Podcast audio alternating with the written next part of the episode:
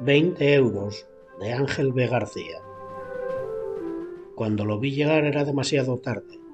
No tuve tiempo para cambiarme de acera. Caminaba, como siempre, apoyándose en un bastón, pero renqueaba más y se le notaba más viejo, más sucio y más triste. Los ojos, acuosos, lloraban seguramente por una ración de vino peleón. Me dijo con su acento tristemente alcohólico que hacía varias noches que dormía en la calle. Le habían echado por no pagar la pensión. Le di 20 euros y me alejé sin mirar a mi padre a los ojos, mientras pensaba ya en otra cosa. Un agradable viento de primavera secó una lágrima que asomaba a mi ojo derecho y entre dientes empecé a silbar una copla de moda.